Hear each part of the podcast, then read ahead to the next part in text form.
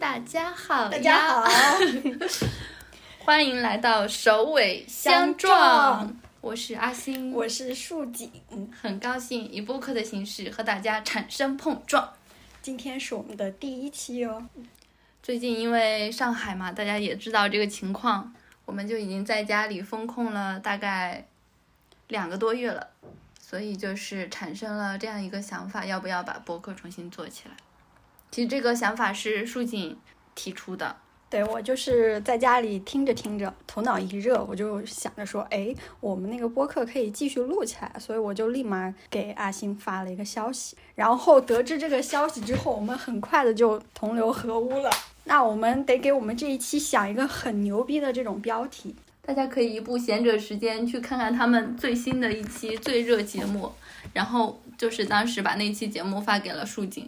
他就立马就按照那个格式来了一个，所以当时给的那个标题叫做“我们只是想到要录播客这件事情就开心的要死 要命，要命”，对不起，确实当时好开心啊。然后现在终于来到了这一刻，我们终于要重新开始了。我们其实从重新开始录播客这个为契机，那就把我们第一期的主题定义为重新开始。就我们这一期会聊一下我们在疫情的时候重新捡起了以前可能被我们丢掉的一些事情。这个过程吧，可能并不是说我们重新开始这些事情在美化我们的生活，因为我们其实，呃，整个的状态算是现在这个城市里面最幸运的那一部分人。首先，我们是独居嘛，没有家人、小孩或者年迈的父母，然后也没有宠物，整个的公寓里面就是大家一直都是全部阴性。很幸运，也算是比较侥幸的这种。虽然也有一些内部的矛盾或者是小的冲突，但整体上大家都还算比较安稳的在每个人自己的公寓里待着，就所以才会有这些机会去把自己的日常维护起来吧。对，好，那我们就来第一趴了，就是这个转折非常的生硬啊，就是跟大家聊一下我们这个播客呗，叫做首尾相撞。然后，然后当时想这个名字呢，我们的灵感是这样一段语音，叫做“请以井井号键开头，请按星号键结束 ”。然后正好我的名字里面有一个星，然后竖井它又是井，所以我们就想到了这样一个首尾相撞这样一个名字。哇，我感觉非常的有创意。然后呢，这个相撞。不但是不但是我们两个的相撞，也是我们和听众的相撞。欢迎大家来跟我们产生碰撞。呃，当时我们的构想是把它定义成一个个人成长类的播客，由小我出发，聊聊各自的进步，聊聊全新的认知。我觉得我们以后还是也是会按照这个当时确定的这个定位去做下去。是的，日常的内更新的这个内容的话，应该还是围绕这个定位。然后除此之外，可能还想到了一些，比如说主题读书的分享，或者是旅行当中的一些记录和所感所想。嗯，还可以去邀请一些有比较独特生活体验的朋友过来做客。你对我们的播客有什么在更新频率上面有什么期待吗？我希望我们一周能够更新两次，一年能够更新一百期。我有点惊讶，十年之后我们就能更新一千期了。严肃的，没事儿，这个是我们的理想更新频率，有多理想就说到多理想就可以了。从实际的角度讲，我估计着会是一个月两次的这种。嗯，我们会尽力的。对，上一次录那个三个小时的播客，到我们今天这一期算是。第一期正式的开始，中间也过了一年多。你觉得这一年多的时间，你对播客这个媒介的看法有没有什么更新呢？我会比较想分享一下，就是我我自己跟播客之间的故事吧。就是我是怎么接触播客的呢？其实是在二零年的时候，那段时间其实我是从上一份工作辞职，就是裸辞掉。嗯，有一段时间呢，可能情绪不是很好，然后我就有一个朋友，呃，就是跟我说，你不要总是局限在自己的世界里，应该再听一下别的人是怎么生活的。然后他就说，播客其实是一个很好的一个平台，就是推荐了一些节目让我去听。我就发现这个东西是真的是可以治愈我的，而且它也给了我一些认知上的拓展。所以就我来到这个新的呃得到这个新的工作之后，我跟舒锦就相识了，然后 然后我们两个之间也也互相分享了一些彼此去听的播客，后面我们也就产生了这个做播客的想法。你来说说，我我都没有听你说过这么详细的这段经历和过往，可能是因为我们两个不太熟吧，就是我们毕竟 毕竟我们认识的时间也不算太久，嗯，对吧？也就一年多，接近两年的样子。对，而且没有说就是会经常在一起，因为我们两个的社交频率都不是，现在这个社交频率对我们来讲已经算是频繁的这种。我们这个节目吧，对他有什么期待呢？嗯，我们期待我们不是当时说了吗？就是三顿半啊 请给我们寄咖啡好吗？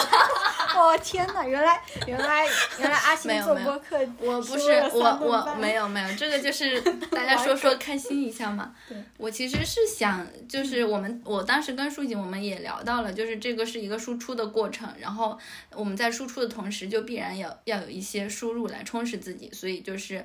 呃，就是借着这个平台，嗯，可以跟大家分享一些事情，然后也可以让自己就是对于自己的成长再收获的更多一点吧。还有一个就是连接嘛，因为其嗯，实对，我们的生活有时候会在一个自己比较固定的圈子里。然后你刚刚提到的是你辞职裸辞的那一段时间，像我的话，在互联网上冲浪不是那么的会去经常表达观点的一个人。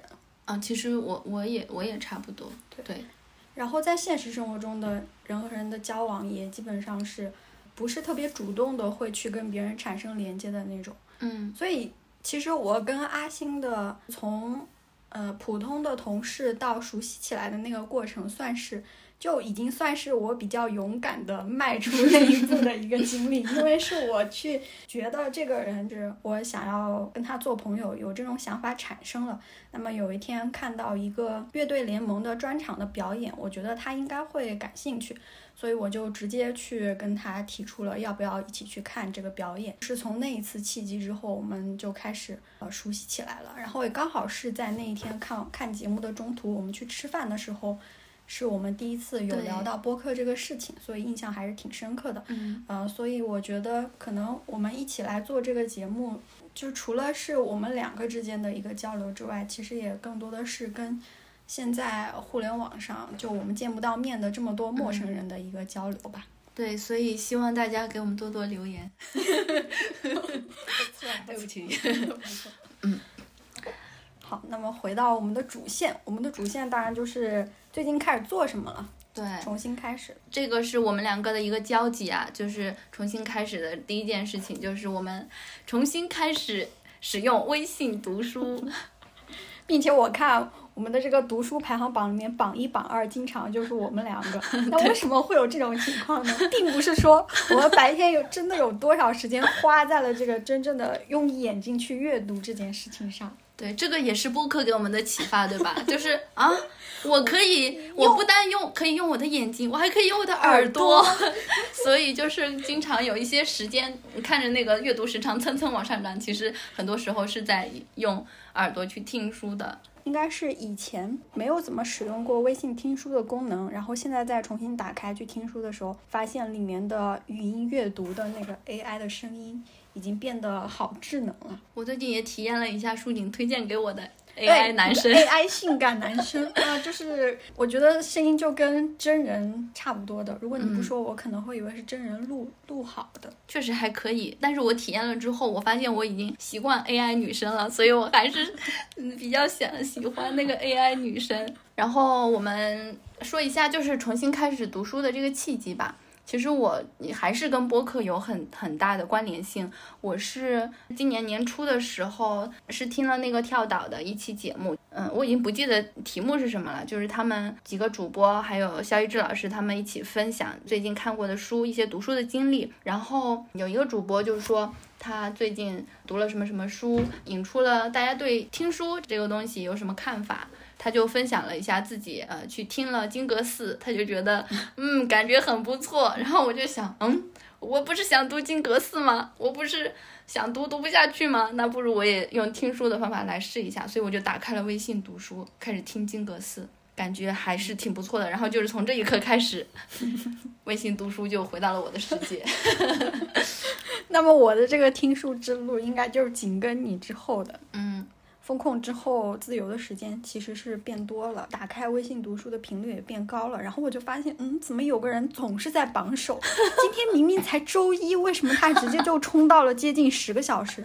我说，我真的有那么夸，张吗？对真的有这么夸张？那可能是真的是我昨天晚上睡觉的时候睡觉 忘记关了。我觉得应该是吧。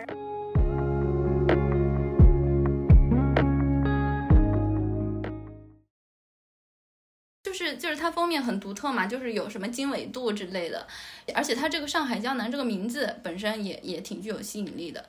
我前一段时间不知道是在哪边看到过，有的人就说这个这个书它的噱头很大，但是它其实的内容并没有什么，所以我就一直也没有看。微信读书上是有这本书的，我我就把它放在我的书架上，但我一直没有动它。突然有一天，我就打开了它，看了第一篇，然后我就觉得喜欢。我觉得作者他肯定。呃，其实我已经查了他的简介了，就是我我在我在没有调查他之前，他作者是呃 BTR，然后他在书里面就是有对这个名字稍微戏谑的解释了一下，他就说 BTR 就是不同人的首字母。我以为是变态人，对不起 我没有看过这本书，那我只能以我的。然后我就我就在想，他他肯定是一个对艺术非常感兴趣的人，因为。是他，包括他在书里会提到很多美术馆呀，什么什么作品呀，他整个书的结构也是那种按照一个展览的形式去展开的，就是他在会在每一篇的短文章后面有一个呃展览继续，然后一个小箭头，呃提示你去下一篇。呃，我最喜欢的也是我读的第一篇，叫做《赤辣椒之夜》，它是一个短篇小说集，《上海胶囊》是它其中的一篇，它也会讲一些打工人的辛酸之类的，让我想起之前。可能也是在跳岛上面吧，看听那个他们说，啊，我们可能阅读的时候，更多的会关注一些经典的作品。实际上，对我们当代生活的描摹，呃的作品可能也有，但是很难被人们去关注到，或呃很难被大多数人去读到。所以就是这种作品其实是很珍贵的。我觉得《上海胶囊》其实就是这样一种作品，它完全能反映我们现在的当代生活，当代人是怎么生活的，然后当代人想象的世界是什么样的。然后还有一个我印象比较深的，其中一个短片，什么冰激凌来的，对不起，我又忘记了。反正它是它整篇它整篇小说可不一定能成为小说，因为它每一段都是以我记得开头的，嗯，然后每一个我记得后面都是他印象里的某一个片段，会让我有有一种很共鸣的感觉。我我有时候自己去沉思的时候，也会突然的想起生活中的某一个片段，嗯，然后他就会把自己所想的这些片段陈列出来。它里面会有很多跟博尔赫斯相对应的东西出现，提到博尔赫斯经常用的那些意象，什么迷宫呀，啊，他会用迷宫做一个展览，或者是什么镜子呀，嗯，就是因为这个呢，我同时就又读了一个博尔赫斯的谈话录，然后读这个谈话录的过程中，我的思想又不断的跳到上海胶囊，啊，包括我又我又想起其中有一篇呢，嗯，其实它它是截取了一个片段，里面有讲到疫情，啊，就是二一年春节的时候，完全跟那个那个时间相对应。当时不是有 Clubhouse 对吧？嗯，你你有印象吗？这件事情，嗯，他就完全在讲 Clubhouse 的事情。嗯，里面有人被隔离啊，然后大家开了一个声音的房间啊，嗯，然后大家在里面用语言去描述自己看到的东西，嗯，呃，文字和视觉之间的转换之类的，嗯，当代的一个掠影吧。他是那种会去对当代生活进行一个描述，既有那种跟实实际生活上有不同的奇思妙想，或者说是一些幻想的成分在里面，但是同时也会跟经典的文学作品产生一个映射。嗯，他可能我我估计他就是一个博尔赫斯迷吧，所以 所以老老老在里面 Q 这些东西，还挺有没有有没有。觉得最近很多就是很受关注的这种小说集的作者都还蛮喜欢博尔赫斯的？对，因为他这个人真的很有趣。去年我是读了那个《夜晚潜水艇》，嗯它里面其实第一篇就有提到博尔赫斯嘛，嗯，就是因为这个我才想要去读博尔赫斯，然后我今年就读了一下他那个最有名的那本《小径分叉的花园》啊，大家可以如果感兴趣的话，可以去 B 站的那个光明森林里去搜一下他们讲博尔赫斯的这一期 这一期视频。确实是因为他的这个思想，所以我觉得很多写小说的人都可以从他的思想里面就截取一个片段来成作为小说的结构，然后就可以变得很妙。嗯，这个也也是他受很多小说家喜欢的一个原因吧。来吧，你你来分享一个。我印象比较深的可能是三月份的时候看了一个小说叫《嫣红的花朵》，嗯，然后那个译者他自己在呃翻译的这个序言里面就说到说，如果你只看这本书的简介的话，你会觉得这个故事听起来有一些三观不正，不太会被社会的主流价值观所接受，因为他讲的是男主人公首先是和他的老师的妻子的一段爱慕的关系。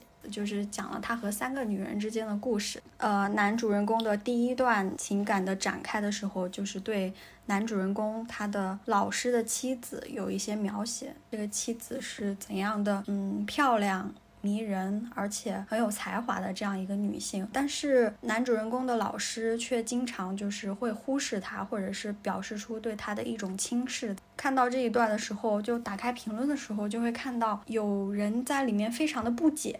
他就会去评论区发出疑问，觉得作者这样设置是不是不太合理？一个这么漂亮又迷人的女性，她的丈夫为什么会对她视而不见呢？如果是这样的话，为什么会选择和她结婚呢？然后我就觉得有一些。就是稍微有一些奇怪，因为我不是特别能认同他的这种出发点，就是因为他这么想，所以他认为作者这么设置情节是不合理的。所以等于是在看小说的过程当中，我也会发现，大家对同样的故事情节或者说艺术创作的理解，如果你去套用自己生活当中的一些经验的话，你读读来的那个体验其实是完全不一样的。那再说一下这种工具类的书吧，应该算是吧。就是这本书叫《如何阅读一本书》，然后这里面可能提到了一个比较重要的问题：怎么样让你读到的东西去真正的在你的大脑里面留下一些痕迹？嗯，比如说我我现在想研究一下心理学，然后我就去专攻这一类的书籍，是这个意思吗？对，有这层意思在里面，就是说你去了解某一个领域的东西，你看这个领域直接相关的一些啊最新的研究或者是一些经典嘛。同时可能会由这个主题延伸到一些跟它有联系的领域，比如说你刚刚提到了心理学嘛，和它相关的可能就会涉及到一些神经科学、脑科学或者认知科学。对，那肯定就是这个主题在阅读过程当中会编织成一个网，在阅读过程中你发现这些信息或者是知识之间产生的连接会越来越多嘛。而且当你处于这样一个主动的渴求信息的这样一个状态的时候。你肯定会发现，就是这样一个状态，其实是有一点无穷无尽的这种。对，就是一个问题解决之后，又会跳出新的问题，然后你就不断的去钻研。这本书提出的阅读方法，我们现在基本上能够对它有一个大致的了解，但是其实我觉得，在我很长一段的时间，可以说是前面二十多年，就是从上幼儿园识字。以及呃，上了大学，自己都不是一个会去主动阅读的人，或者说并并没有做到这样子的一个状态。我在成年之前，很大一部分都是一种就是被灌输的这种填鸭式的教育，然后也不会去思考我想要学习什么样的知识，然后我应该通过什么样的路径去学习。以前很少去思考这种问题。就是在在这这种普遍的中国的教育里面，就是一个人成年，真的成年是可能是很久很久以后，并不是说他十八岁就，但是他实际上心理上的长大，可能是真的要在他经历过很多事情，去思考过自己之后，他才可以办到。我觉得我当时高中毕业的时候，就完全没有搞清楚自己是怎么回事儿。那个时候我们都还处于一个比较幼稚的状态。对，是的，嗯，我也是，嗯，感觉是最近几年才开始去了解和认识自己吧。然后也是通过读书啊这种形式来来更更加的认识自己，进入社会的一些生活。对对。那因为你之前还说到了最近有看一些艺术史相关的书，我们这个还没聊完呢，还没聊完吗？还有一个。对呀，因为我们我们不是开始用微信读书了嘛？就是其实我之前我去年的时候就有一个很大的便利呢，就是可以去学校的图书馆去借书，所以我去年的时候主要的阅读还是读纸质书，因为纸质书毕竟我觉得它也挺方便的，也也挺有仪式感的，也不那么费眼睛，相对于电子书。对。但是，嗯，我用了微信读书之后，我觉得它挺棒的一点就是，就是刚刚其实舒锦有说到，就是你可以看到其他人的一些评论，也可以做自己的一些标记。你做的那些标记呢，微信读书都会用心的把它去记录下来。我自己也开始在那个微信读书上开始发表自己对一些片段的。嗯，感受了，是的，而且是刷屏式的。对对对，就是我有一天突然发现，我的朋友的想法里面全部都被阿星占满了。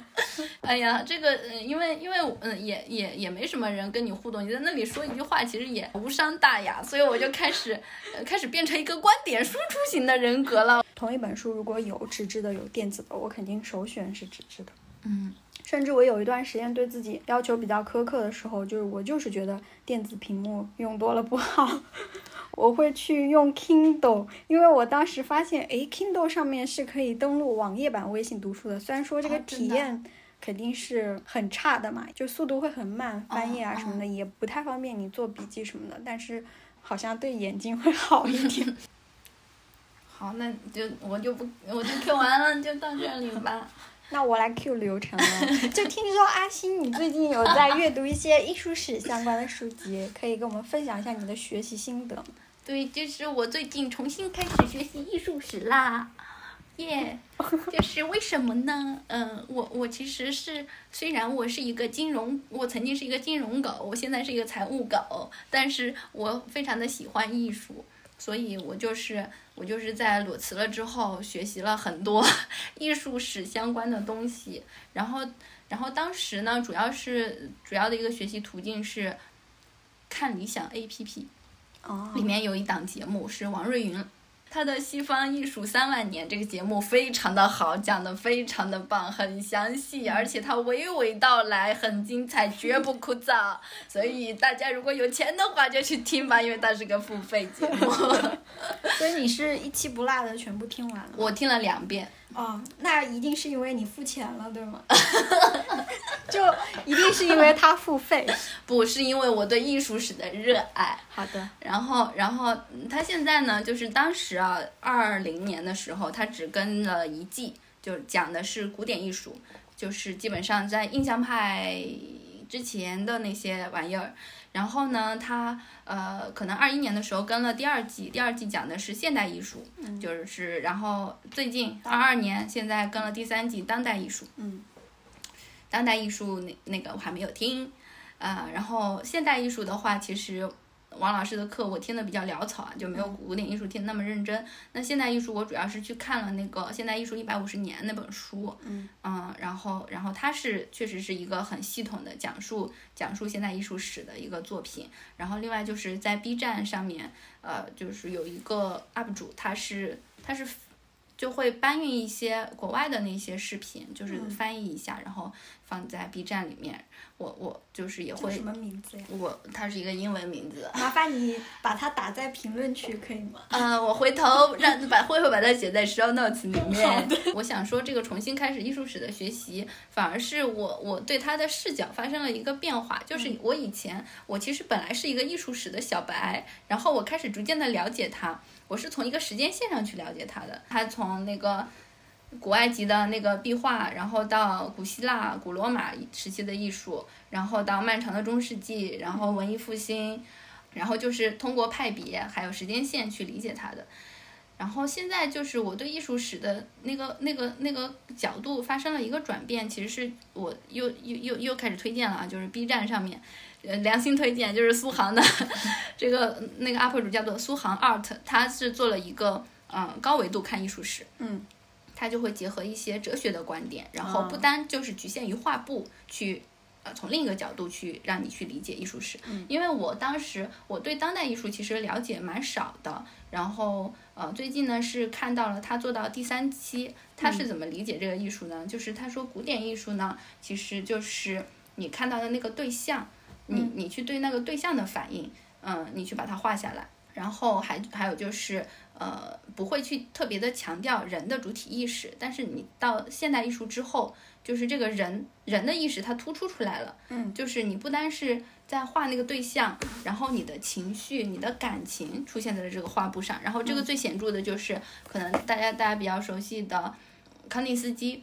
就是就是我们看康定斯基的画，就是一堆抽象的符号在那里，就是因为它完全的脱离了物，它不再去表现物了，它就是用颜色和形状来表现自己的情绪和色彩，所以呃人的主体意识在这里是达到了一个顶点。嗯，然后我就觉得从这个角度理解理解艺术史其实是很妙的，就是呃艺术你就会发现艺术史是一个不断更新和打破的这样一个过程，就包括他刚刚说的呃把人的情绪抽离出来。啊，又或者是到后后后期的时候，我们可能发展到极简主义，你可以看到那个画上什么都没有了，就是一个方块儿。然后这个这个苏杭是怎么解释的呢？他就是说，绘画走到终极，其实就没有绘画了，就是它就它就是无了。就像那个马列维奇的白上的白，它其实就没有边界了，相当于纸上艺术，它走到了一个消亡。嗯，空白画布。对。他他走向了消亡，他他的画，呃，他的这个艺术没有边界了，就是艺术不但被局限于纸上，也不但被局限于那个结果，它可能就是一个过程，所以就是观念艺术出现了，然后行为艺术出现了，我们看到的都是一个过程性的东西，然后逐渐的就发展到当代，所以就是呃，让我从一个不断去新陈代谢的这样一个角度去重新理解了艺术史。对，因为你讲到这个，我就想到了，应该是上周听的一个关于艺术批评的一个讲座，然后里面也提到了现代艺术的一些东西嘛。然后，因为你刚刚说的是，它是从一个哲学的角度来看这样艺术史的发展。那个讲座里面其实把这个艺术史的发展串起来的一条线是关于呃一些大的政治上的背景吧。比如说，他当时提到了你刚刚说的极简主义、观念主义出现的那个年代，嗯，刚好就是冷战的那个时期。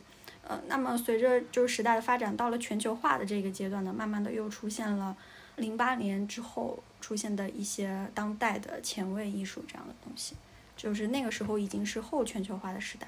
我觉得跟我们讲的那个主题阅读有一点类似，就是你虽然说是在用去学习。呃，艺术史的这样一个门类，但是你在学习的过程当中会发现，这个时间轴上可以被加入越来越多的东西，会有更多东西产生关联。对，就包括哲学啊、历史啊，其实都跟它是对有紧密联系的。就谁能想到我上学的时候，是真的最不喜欢的两门学科就是历史和政治。我跟你一模一样，救命啊！我也是。那你当时不喜欢这些学科，是觉得？就是因为因为那个考试的形式是什么样的？就是历史的考试形式是什么？你你记得吗？这个这个这个事件在发生在哪一年？有什么人？你给我写。你跟我一模一样。然后我就觉得这个事情真的让我很反感。还有还有政治啊，政治。我我真的很讨厌政治，我不知道为什么，我就是很排斥它。就可能它，嗯，有那种辩证的思想在里面，可能是挺有意思的，但我不知道。我我就我最讨厌的就是政治，其实就是历史。所以所以我就我就嗯很开心的去学理科了，因为我觉得我觉得物理、化学、生物都是非常有意思的学科。实际上那个时候的学习还是一种怎么说呢？以考试为目的的吧。对。就所以说，如果他考试的形式让我觉得。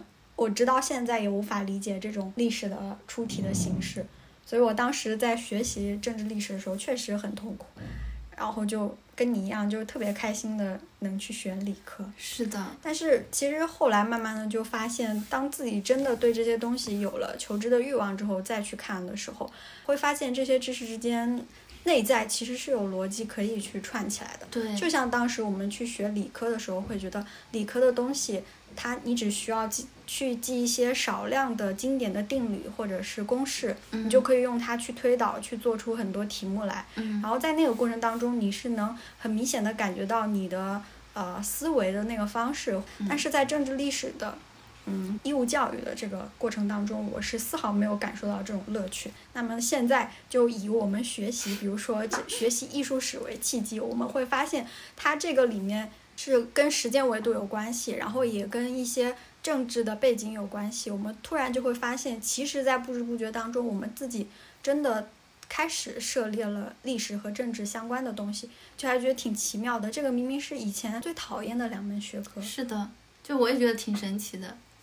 所以这个时候才觉得自己真正长大了。是的呀，因为你真的开始对这个世界感有兴趣了，是出自于你自己想去了解，而不是别人塞给你让你去学什么。是的，问你这个东西是在几几年发生的，我就觉得怎么会有这么蠢的题目？但是就这么蠢，我还做不出来，就是 我就很佩服。就我觉得人好像就是在寻找一种连接感，就。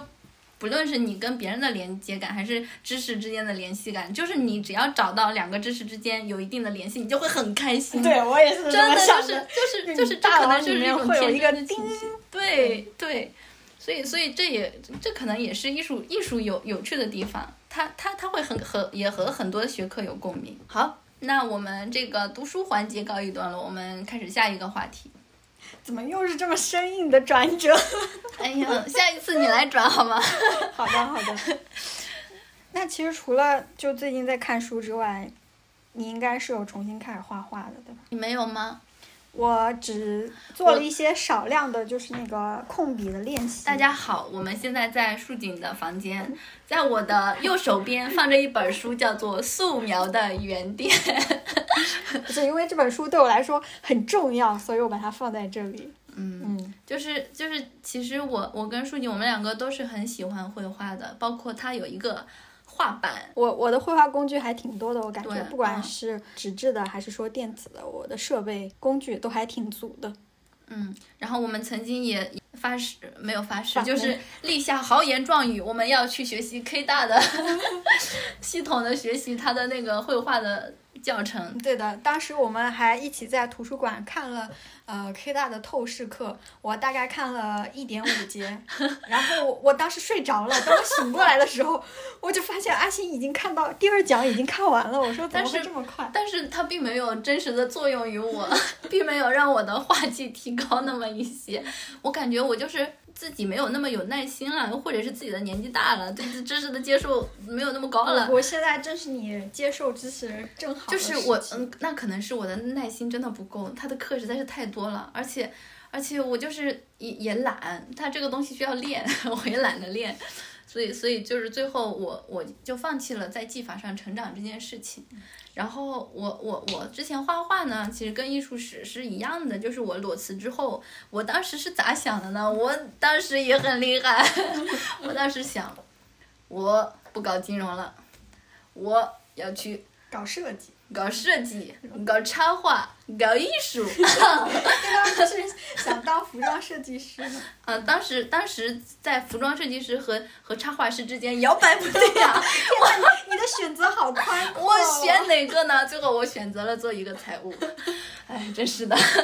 然后然后我也是裸辞的时候去画画嘛，然后当时就是有一个内心小小的冲动，说那我就画一下那个时装画好了。所以我就 我就开始学时装画，嗯，也是画了很多都是临摹的那种时装画，画了画了一个小本子，成就感是有的了。你翻看，嗯，我画的还不错，但是呢，但是呢，我就是就是一个表面功夫啊，后面就没有再坚持了。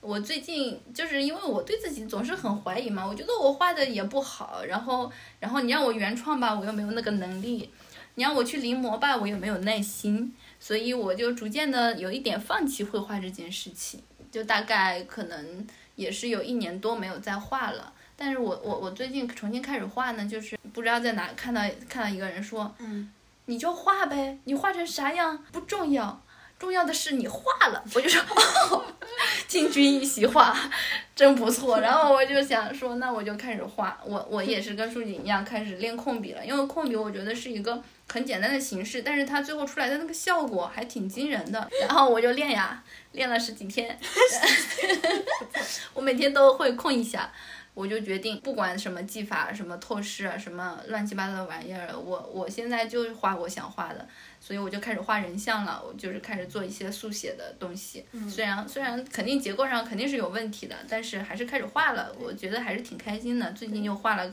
嗯，可能就是前天、大前天。就一天画了七八七八张，然后七八张人人像，就是其实画那个挺快的，十几分钟就画一幅。都是速写对对对，如果你们现在能看到这期节目上线的话，会发现这个封面其实就是哦，对，这个封面是我画的，但但我对它其实对那个封面，我觉得我画的不好。我觉得很有视觉冲击力。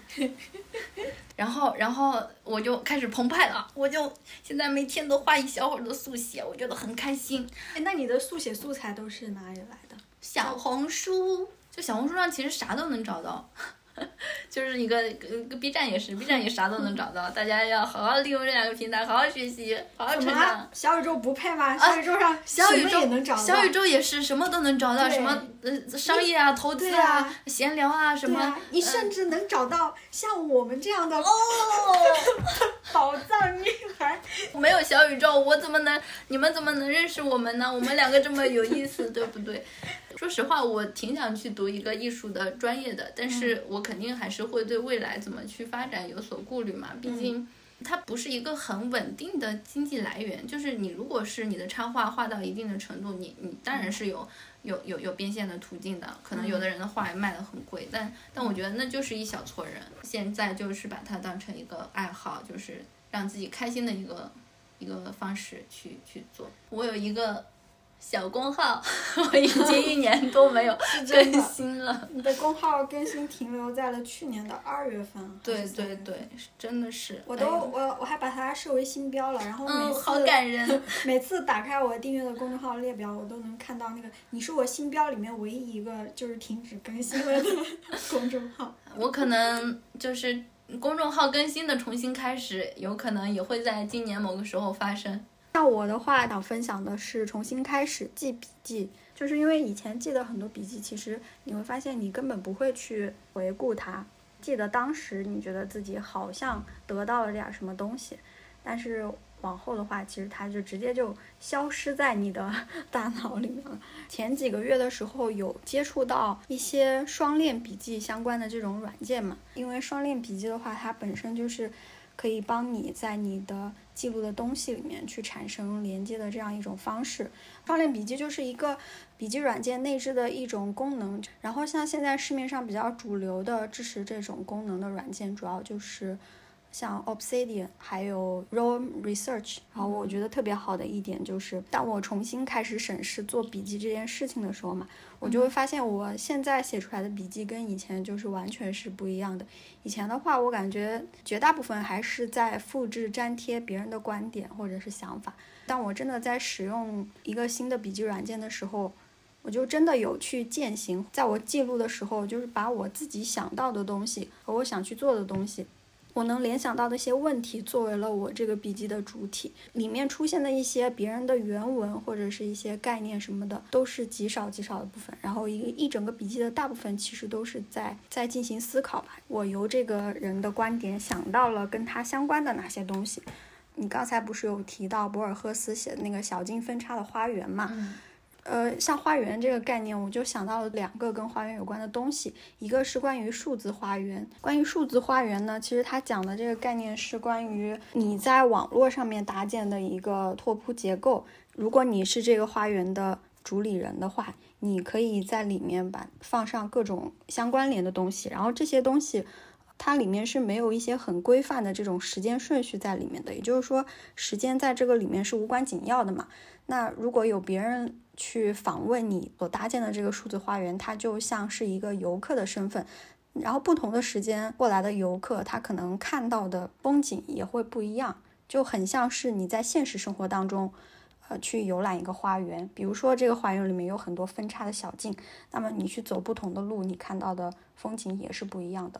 所以他就跟你讲的那个博尔赫斯他去描述的这样一个小径分叉的花园的隐喻有一些类似，你不同的小径通通向的就是完全不同的结果。嗯，对他其实他其实讲的，我觉得就是就是这个事情。你在某一个点上有很多的选择，每一个选择通往不同的结果，然后你的命运就朝着那个结果去走了。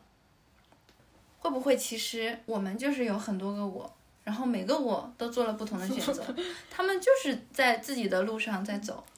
多重宇宙了。对，就有很多个我，我和我互相重叠，但我们都不知道它存在。可能它存在在我的梦里，我的镜子里。我觉得就是你你刚刚说这个记笔记，它其实。我我我感觉我们我我们今天聊的很多东西好像都是一种连接的过程，有没有发现？就是好像这个连接这个词就是从从头贯穿到贯穿到尾，就这个还是挺神奇的一件事。因为我们在聊的时候，我完全没有想到这一点。人人人的本质就是寻找连接。那么说到这个寻找连接呢，就你有没有发现，在我们就是隔离的这段时间里面？我们跟周围的环境，不管是自然环境还是周围居住的这些人的连接也变多了，有这种感觉。是的，就是嗯，其实我们我们在工作的时候，哎呀，又想到了我最近读读一本书《神经的逻辑》嘛，他会他他在书里面讲，我们的大脑其实是有两个系统，一个是无意识系统，一个是有意识系统。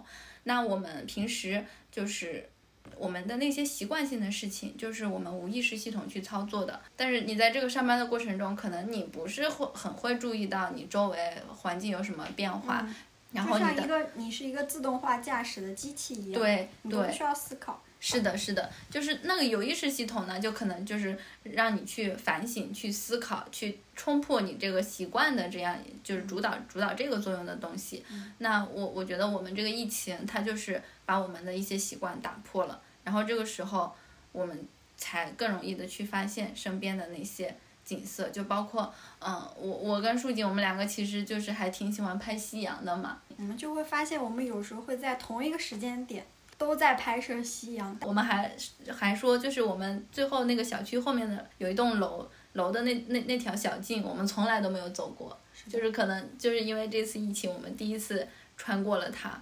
就你，你根本就不用你特地的去搜一些什么东西啊！我想要看美丽的东西，我就是去一个特定的地方去打卡。就是其实你身边有很多美丽的东西，那个树它本身的那种生命力就是一个很美的东西。嗯，自己去主动的观察到你生活中每天其实都是有一些细微的变化，你周围的环境呀等等，然后让这些东西去被你注注意到。然后可能会给你带来一些灵感，或者是一些比较美好的体验，这样子。嗯，这个打破虽然我我我们是挺不希望它发生的，而且它已经来了太久了，但是也有这一些小的惊喜吧。我们我们其实重新开始这些事情，也也都是一些生活里面的小事吧，包括做饭、洗碗这种。我我反正到现在也不太咋会做饭。哦，我们讲一个就今天特别好笑的事情，就关于买蔬菜。就是我是看到在一个蔬菜 团购群里面，阿星说啊，现在蔬菜结单了吗？还可以下单吗？然后我就说阿星，我买了嗯茼蒿、菠菜，还有啥来着？完了，我已经不记得了。嗯，不重要。不重要，买了三种。